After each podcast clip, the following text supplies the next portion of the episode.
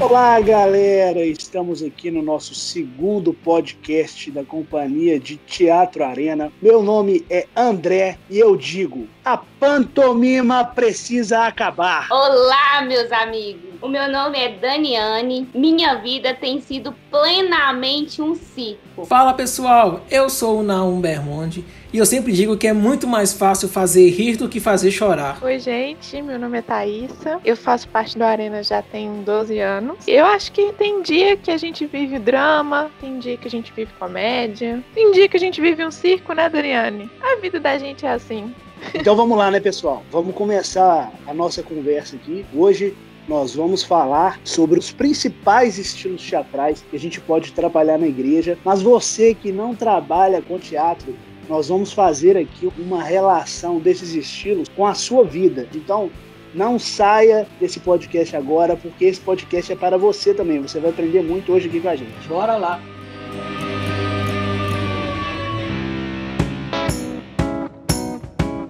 Vamos deixar a pantomima por último, porque, gente, se tem uma coisa que não merece atenção nesse mundo, é a pantomima. Ah, eu já acho que nós devemos justamente começar pela pantomima. Até mesmo para o pessoal entender justamente esse seu posicionamento com relação à pantomima. Eu acho que tem lugar para tudo, sério mesmo. Por exemplo, a peça do Lifehouse. A primeira vez que eu vi a peça do Lifehouse, eu chorei. Confesso que eu chorei.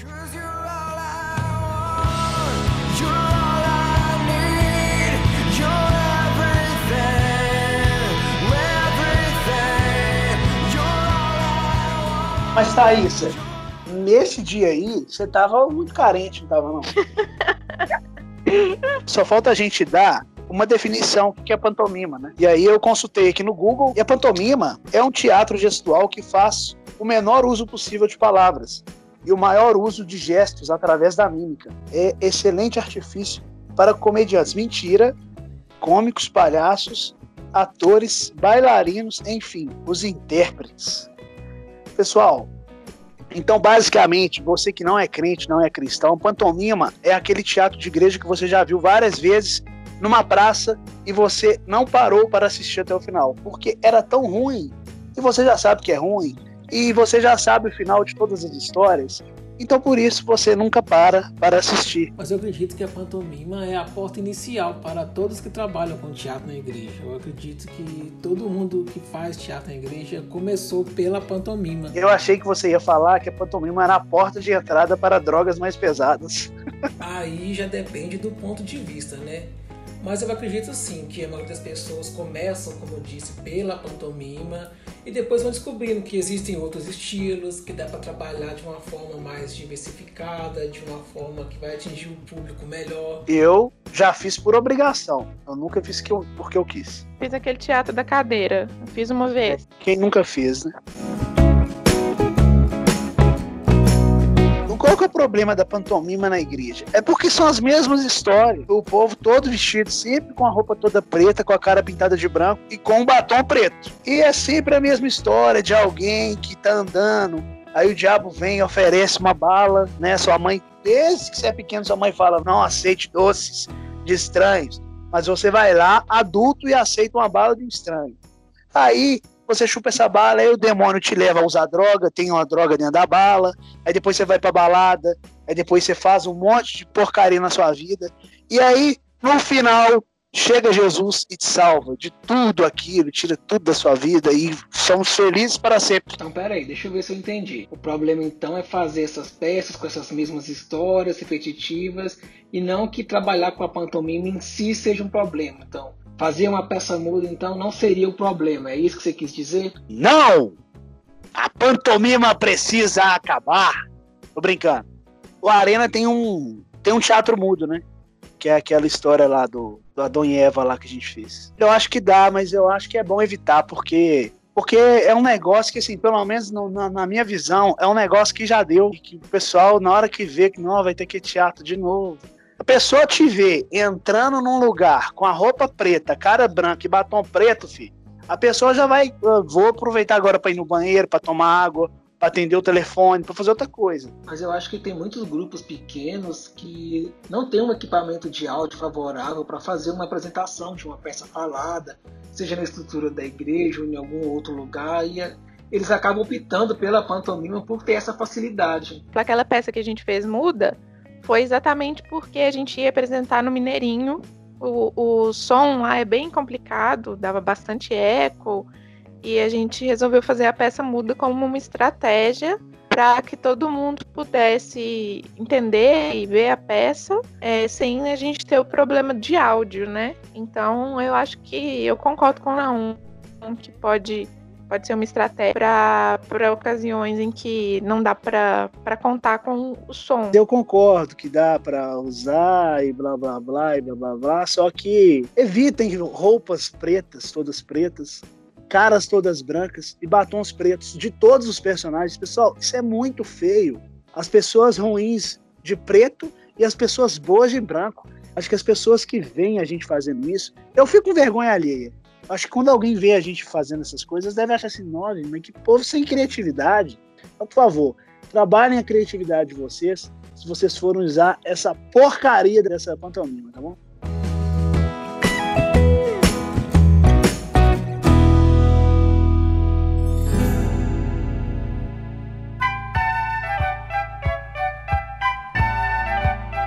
Vamos falar de comédia. Música de fundo.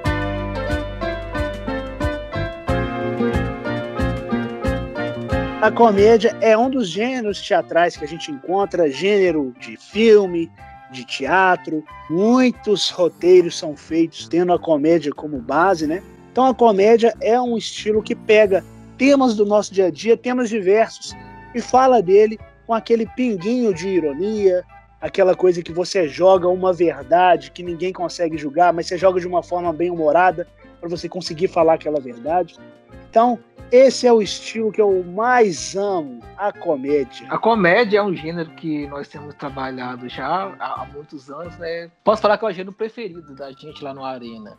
Primeiro porque a comédia tem uma recepção muito boa por conta do público. Todo mundo que está ali assistindo a peça normalmente já está esperando querendo algo engraçado, já tá querendo rir. E a comédia deixa a pessoa mais relaxada, deixa a pessoa mais à vontade, facilitando receber a mensagem dessa forma. A mensagem ela pode ser passada com mais facilidade através da comédia e ela pode ser usada em inúmeras situações. Eu acho que um dos maiores exemplos de comédia que eu acredito que todo mundo vai saber, né, que é a forma que a Marvel usa a comédia nos seus filmes. Que eles não são filmes de comédia, mas eles têm tanta pitada de comédia ali para fazer uma quebra, para te deixar mais relaxado, te deixar à vontade. Sabe aquela piadinha que entra na hora certa, na hora exata para fazer uma quebra? Isso sim é algo genial. E não, dentro disso aí que você falou, dessa comédia na Marvel, acho que uma situação que eu acho que representa bem isso, esse timing correto deles. Tem uma cena que tá tendo uma guerra lá em Wakanda, e aí o Steve Rogers, o Capitão América, ele ainda não conhece os Guardiões da Galáxia. Aí eles estão lá guerreando e tal. Aí de repente o, Groot vai lá e fala: Eu sou o Groot, né? Tipo, ele só fala isso. Aí é muito engraçado essa hora, velho. Eu chorei de rir no cinema. Eu sou o Groot. Aí o, o Capitão América, muito prazer, eu sou Steve Rogers. Oh, by the way, this is a friend of mine, Tree. I am Groot. I am Steve Rogers. Eu ri demais desse negócio, que eu falei assim, olha, tipo assim, tá tendo uma guerra, todo mundo morrendo, os caras tá com uma piada assim, tá imperfeito da piada, fraga. Eu acho legal da comédia também, né, é um pouco do que vocês já falaram, é que a gente pode falar de coisas sérias de uma forma leve, assim. A gente pode, tipo assim, fazer críticas, é, sei lá, da, para a política, do cotidiano, e é uma estratégia que o Arena também já usou algumas vezes, né? A gente já fez peça de comédia sobre as eleições, a gente já fez peça de comédia criticando algumas coisas que a gente vê na própria igreja e que a gente discorda, né? Coisas que não são certas, que a gente vê. Então a gente faz essa peça em formato de comédia, as pessoas normalmente dão gargalhadas, mas elas são tocadas pela mensagem ali que a gente está passando.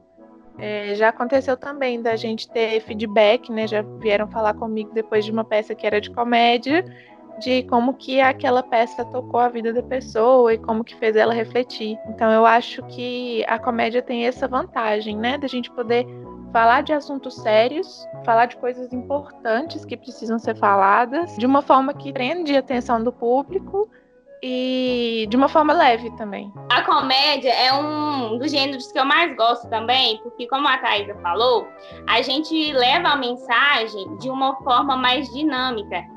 A gente não fere a pessoa diretamente, mas a gente deixa um ponto de interrogação é, na pessoa. E igual eu conheci o grupo Arena lá quando eles estavam fazendo a peça teatral da eleição lá na igreja. No momento que eles estavam apresentando, eu falei ainda com a minha irmã: nossa, que legal, eles estão falando tudo que a gente precisa ouvir neste momento, que estava perto da eleição, de uma forma dinâmica, de uma forma de comédia, onde que não está atacando a gente diretamente. Então eu acho que esse gênero é um gênero que eu super amo, super indico e super uso no dia a dia. Para mim, um dos maiores exemplos disso, que essa é algo genial. Se você não assistiu, corre atrás desse filme e assista Jojo Rabbit.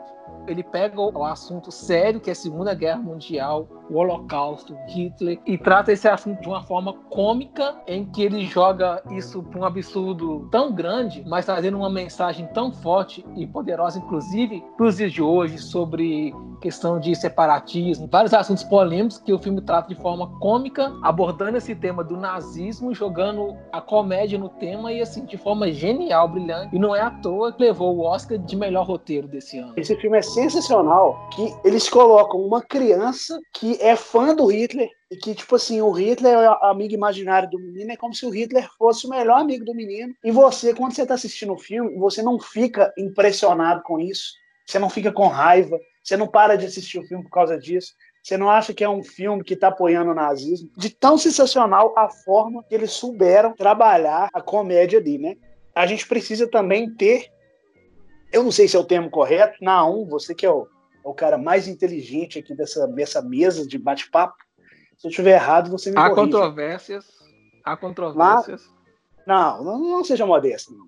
Mas eu, eu não sei se é o termo correto, mas a comédia, para mim também, é o estilo que você tem que ter o melhor discernimento do time para usar ela ali, né? Eu não sei se é o termo correto, time. Tá certinho. Certinho, né? Obrigado. Então agora eu fico mais confiante para dar prosseguimento ao meu comentário. Todo mundo aí que está nos ouvindo já ouviu e já viu uma comédia que é ofensiva demais, ou uma comédia que toda hora tem uma piadinha, aí é, é um exagero de graças. E essas situações, algumas situações que ferem o princípio do timing, fazem você estragar a comédia. E lembrando que dentro da comédia também pode haver também momentos de drama, por exemplo, a nossa peça, que a gente conta a história do filho pródigo de uma forma bem engraçada, né? A gente fala de uma família caipira que o filho mais novo sai para poder tentar viver uma vida na cidade. A peça a gente tem vários momentos de comédia, é muito engraçado, mas tem aquele ponto em que a comédia ela precisa deixar um espacinho para ter um drama para passar a mensagem ali. No caso do pai recebendo o filho de volta, isso tem que ser bastante balanceado. É quando André falou, tem que ter o timing certo. Uma cena de comédia na hora errada pode atrapalhar a gente passar para o público essa sensação da felicidade do pai de receber o filho de volta sem que o pai esteja talvez degrenindo o filho por alguma outra coisa. Não sei se ficou claro o que eu falei. É, de... Bananei um pouco. Degrenindo. Ô, oh, Degreni. Ó, já criamos a hashtag do nosso podcast. Hashtag de. Hashtag Degreni. Degreni, você que está nos ouvindo aí, quando você nos ajudar a divulgar esse podcast, você vai colocar a hashtag Degreni. Inclusive, André, tem um filme que explora muito isso, que é aquele filme Intocáveis. Ele é um drama, mas ele tem vários momentos é, cômicos, né? Vários momentos de humor, né? Na interação entre os dois. E eu acho que é um filme que explora bastante essa comédia dentro do drama. Assim. É do homem paraplégico, tanto que, se eu não me engano, acho que é o porteiro toda hora zoa com ele. Fica em pé. Que porteiro? Isso. O cara é tipo uma babada. porteiro. É o porteiro zoando o cara. Aí esse, aí esse é um filme uma comédia ruim. Paraplégico passa lá, o porteiro fica em pé Fica em pé aí, não sei. Ah, sim. Pega isso aí, não consegue, né? Eu consigo, eu sou porteiro. Ah, Daniel. Esse filme, é, para quem nunca viu ainda, é a história de um paraplégico ele vive é, dependente de cuidador. Ele não consegue viver a vida dele sem um cuidador. Tem que levar ele para tudo que é lado, tem que fazer as coisas para ele, dar banho, cortar cabelo, fazer a barba, levar ele no banheiro, até fazer. Enquanto ele faz xixi, com, com, as coisas que ele faz no banheiro lá, a pessoa tem que ajudar. Então ele depende porque ele não tem movimento nenhum. E nesse filme, o, ele arruma um, um cara para cuidar dele, que estava desempregado, situação difícil, o cara vai cuidar dele, só que o cara cuida tentando sempre tirar um ponto positivo de todas as situações e às vezes zoando a deficiência do cara. Só que não zoa de uma forma para degrenir, né? Como diz nosso amigo aí. Degrenir. A brincadeira vem e até o próprio cara ri, o cara acha engraçado. Então, assim, é algo que eles mostram como que o, o, o cara que cuida desse paraplégico tornou a vida do cara mais leve, mais feliz, né? Então é um filme muito bacana e que representa bem essa timing da comédia, comédia junto com o drama. É um ótimo exemplo, quem não assistiu ainda, Vale a pena. Eu acho que a comédia, não necessariamente comédia, mas como é que eu posso dizer? O ato de você fazer uma pessoa rir, você faz com que ela se sinta mais à vontade e faz com que ela confie mais em você também. Isso isso já é mais do que comprovado. Você se sente bem com pessoas que te fazem rir, com pessoas bem-humoradas, você transmite mais confiança com isso. Outra situação que eu acho legal, que a gente pode usar comédia, é quando você quer falar uma verdade com uma pessoa, mas é uma verdade doída. E você sabe que se eu falar essa verdade aqui, vai dar briga. Então, se você souber o timing correto ali, você vai usar da comédia para fazer graça com aquela situação e Todo mundo já viveu uma situação dessa, onde alguém fala uma verdade para você, que tem um fundo de verdade ali, mas a pessoa falou fazendo uma zoação. Então alguém te zoou, falou, fez alguma brincadeira, mas no fundo aquilo ali tem um fundinho de verdade e aquilo ali fica até uma mensagem para você ali no subconsciente. Pô, o cara falou do meu cabelo aqui, deu uma zoada. Será que eu tenho que dar uma verificada aqui? Pô, o cara falou que falou do meu bafo aqui e tal, deu uma zoada no momento que deu certo aqui. Todo mundo riu, você riu também, mas você já fica com aquela, pô, aquela pulga atrás da orelha. Então a comédia é, é um, ótimo estilo para você trabalhar na sua casa, ter um time correto aí, para que você se aproveite desse estilo e se dê bem na sua vida. Todos os dias eu sou com isso. Eu já vivi muito isso em relação a chegar e brincar, nossa, mas você tá magra demais, que não sei o quê. E isso é bom e às vezes também é ruim, porque teve uma época da minha vida, eu não sou muito velha, tá, gente? Deixando claro, mas teve uma época da minha vida onde que todo mundo brincava, nossa, você tá magra demais. Isso afetou a minha mente, isso afetou o meu emocional que eu tive que procurar ajudas, né, especiais para poder ver se realmente eu estava magro tanto que as pessoas estavam falando ou se era exagero ou não. E sim, era exagero, mas isso me fez pensar e me fez mudar. Que eu corri atrás de uma academia, de uma nutricionista para poder chegar no nível que eu tô hoje. Uma vez eu tava super atrasada para sair, super atrasada, e aí eu tava experimentando qual sapato que eu ia pôr. E aí a pessoa chegou e eu calcei e saí correndo, desesperada. E aí, na hora que eu cheguei no lugar que eu ia, eu fui pra igreja. Aí a pessoa virou para mim e falou assim: esse seu estilo novo de sapato foi me deu uma zoada. E eu tava com um pé de cada cor, um pé de cada sapato. Eu não tinha reparado, porque eu tava com um pé de cada cor. E aí eu fiquei lá com um pé de cada cor. Foi o momento que a comédia me fez perceber que eu tava pagando um mico. Se essa pessoa não tem o discernimento de saber como abordar isso, eh, ficaria uma coisa ruim, né? Aí uma pessoa deu uma, uma zoada, você já aceitou melhor e riu da situação. Pois é, aí eu ri, eu levei na brincadeira, já não podia fazer mais nada, já tava lá, já tava pagando mico. E aí ficou, ficou assim, eu ri, foi isso.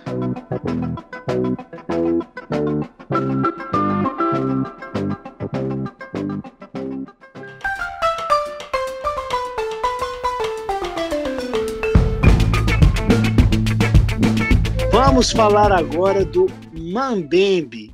Pessoal, não é man baby. É neném, criança em inglês, criança pequena.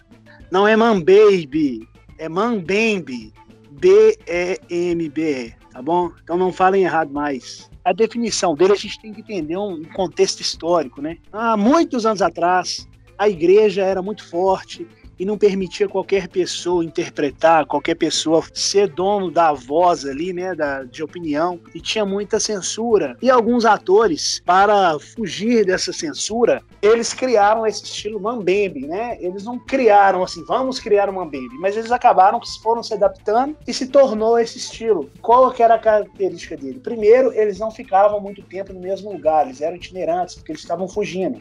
Segundo, eles precisavam esconder seus rostos também. Então eles usavam máscaras. E isso caracteriza o Mambembe como um estilo de muita maquiagem, de rosto escondido, né? Você coloca muita coisa na sua cara para que você não seja reconhecido. E terceiro, por causa dessa característica de vida deles, de ficar cada hora num lugar, eles não tinham muito dinheiro, eles não tinham muitos acessórios, eles tinham pouco cenário, pouco figurino, eles reaproveitavam coisas, então às vezes uma caixa de madeira que não servia mais para nada, para eles servia no cenário deles como um banco, um exemplo que tosco que eu dei. Então basicamente, o Mambembe é isso. André, essa descrição que você fez aí é exatamente como consta no livro Das Crônicas do Matador de Rei. Principalmente no primeiro livro, O Nome do Vento.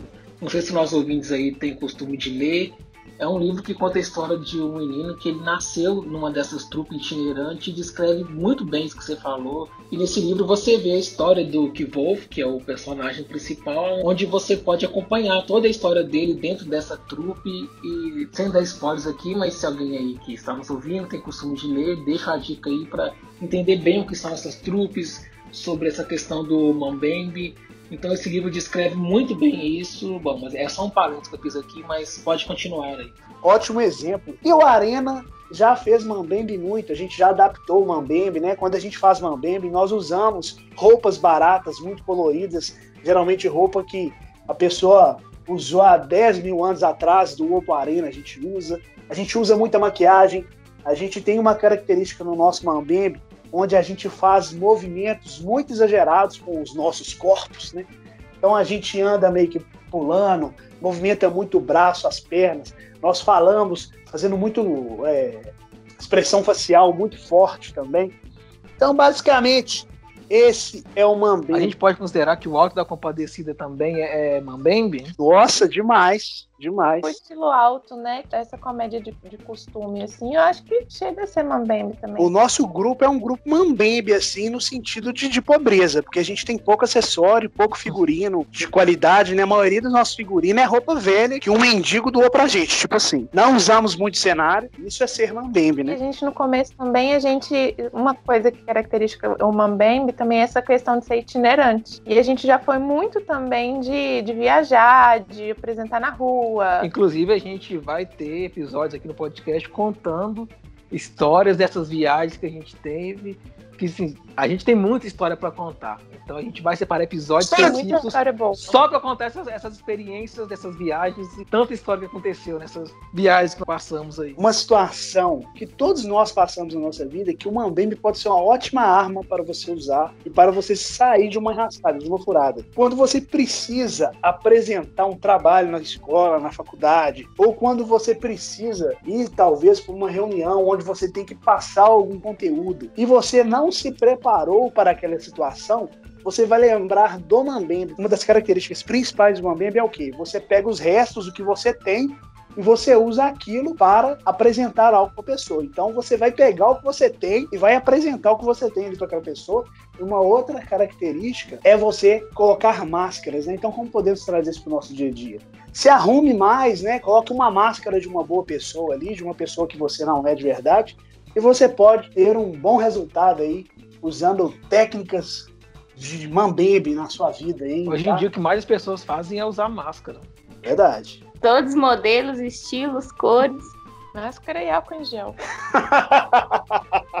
é, agora que eu entendi, custei entender o negócio de máscara. Achei que, eu não estava filosofando, as pessoas usam máscara. Na hora que falou do álcool em gel, que eu lembrei.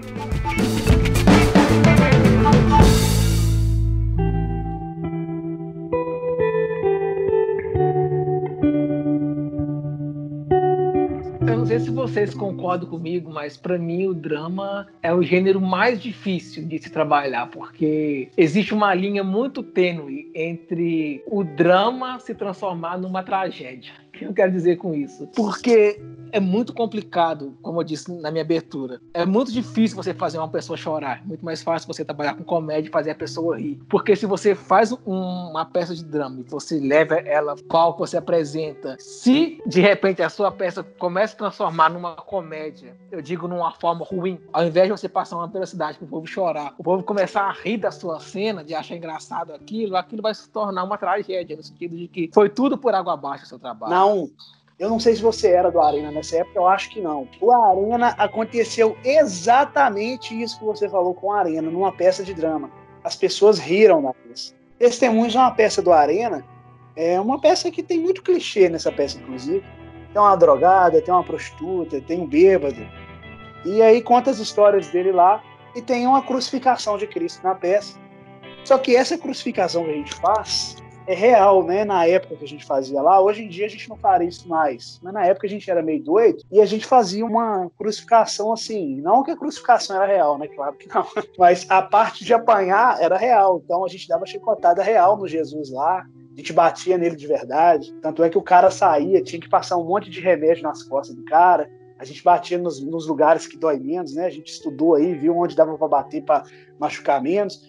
Mas a gente dava soco, dava chute, dava muita chicotada, o cara saía todo machucado. Não era mais fácil vocês terem estudado uma forma de fingir que está batendo e trazer veracidade do que estudar onde dói menos? Concordo. Oh, Também eu, eu não sei, mas vou te falar. Era uma que... peça que ninguém queria ser o Jesus. Ninguém queria é. ser o Jesus na peça. Mas eu vou te falar, bater de verdade dá uma diferença. É muito difícil você bater fingindo e ficar bom, eu acho.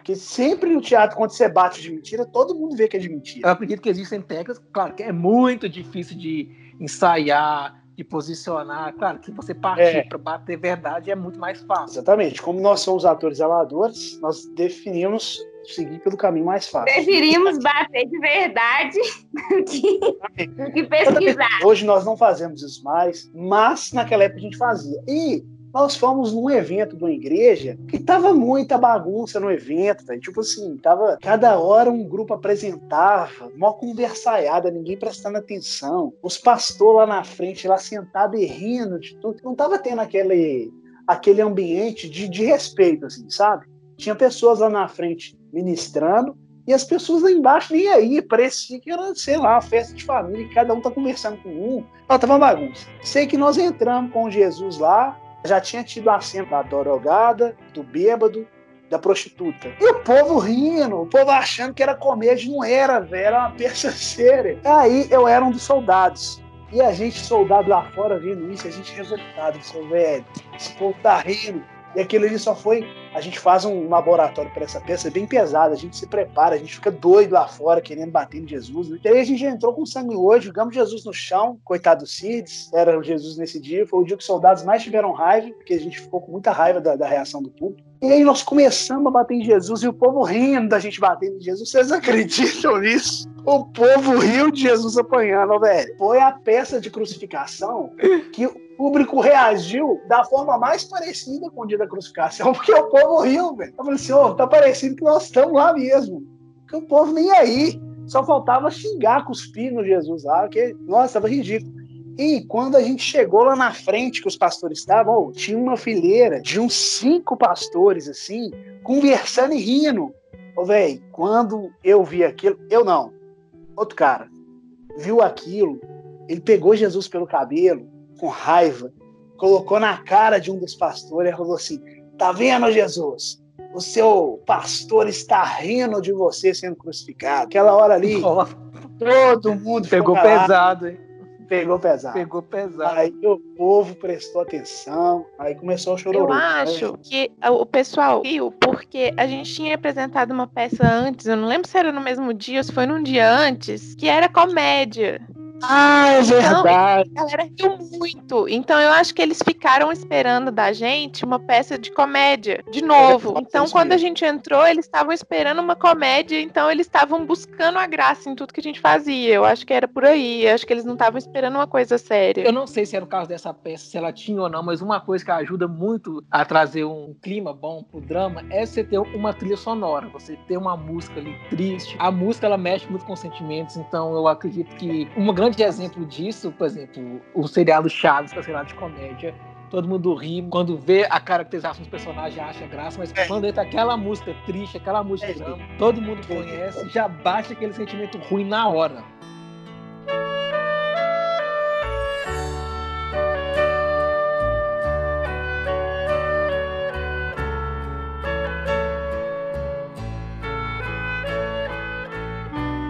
Uma dica para você que quer trabalhar com drama, invista em trilhas sonoras, que eu acho que a música ela já cria esse ambiente, esse clima de deixar as pessoas mais propícias a ficarem mais tristes, a chorarem mais. Então eu acredito que uma das estratégias para o drama é a trilha sonora. Um exemplo que de um drama nosso que deu certo, né, para não ficar só no, no, que deu errado, eu acho que aquela parte final do Peregrino, eu acho que dá muito certo que a gente usou, a gente aproveitou a luz, a gente aproveitou a projeção. A gente fez um texto que levava para um lado mais dramático e eu acho que ficou muito bom. Foi muito emocionante aquela parte final. Foi um drama nosso que, que funcionou, que deu certo. E algo que vocês, você, Naum e Thaisa, falaram que é muito importante aí para trabalhar com drama, tanto você que quer trabalhar com drama na sua igreja, quanto você que, traba que quer trabalhar com o drama na sua vida pessoal. O drama é um, é um estilo que você aprende muito para usar na sua vida também. Como o Naum disse muito bem, Naum sempre sabe, ele disse que é mais fácil fazer uma pessoa rir do que fazer a pessoa chorar. Fazer a pessoa chorar é muito difícil. A pessoa, para ela entrar naquela intensidade de sentimento ali, agora a comédia às vezes ela sinta despretensiosa, assiste e gosta. E quando você for usar o drama na sua vida, não seja burro. Você tem que dar uma introdução. Às vezes você quer usar do drama para amolecer o coração da, da sua mãe, fazer um pedido para ela, da sua esposa, do seu esposo ou do seu chefe. Então você tem que fazer uma introdução para que ele já esteja preparado para aquela intensidade de sentimento. Então, por exemplo, você quer fazer um pedido para o seu chefe de aumento.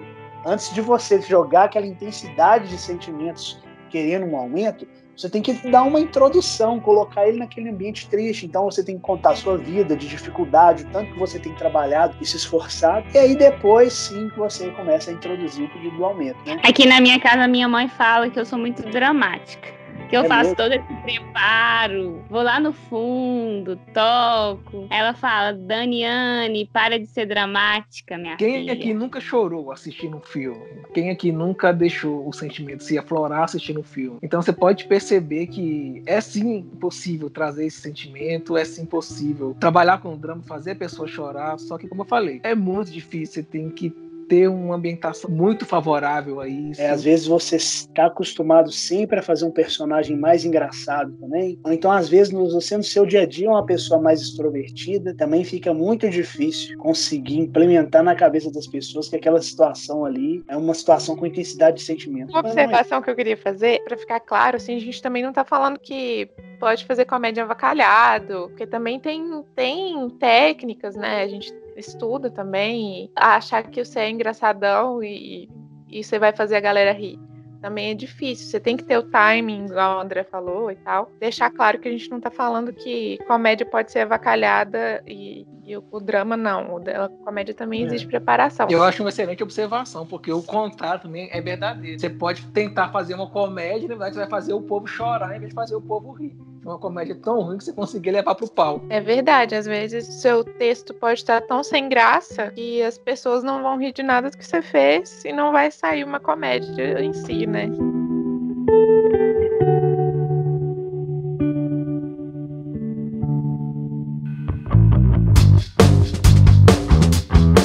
Então é isso aí, pessoal. Terminamos aqui no nosso podcast. Hoje nós falamos um pouquinho, pincelamos cada um aí dos estilos teatrais, como aplicar eles aí na sua igreja, no seu ministério e como aplicá-los na vida. Menos a pantomima que não serve para nada, né, pessoal? E outra coisa, gostaria de, antes de encerrarmos, deixar um, um aviso aqui para vocês que nós vamos aprofundar nesse, em cada um desses temas nos próximos podcasts, tá? Nós vamos aprofundar em cada um dos estilos e vamos trazer também informações preciosíssimas para a sua vida pessoal também. Então fique ligado. E outra coisa, ficamos aí então com a hashtag desse nosso podcast, hashtag Degrenir. Então você que gostou aí, quando compartilhar, compartilha aí para nós, colocando a hashtag Degreni, por favor. E é isso aí, voltamos em breve aí com outro podcast aí. Falou pessoal, um abraço aqui do André e lembre-se, a pantomima precisa acabar.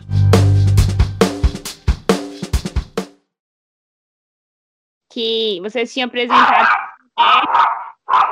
Billy tá latindo aí, tá? Eu tô esperando o Billy parar de latir para eu poder falar. Dá um carne pra ele. Dá um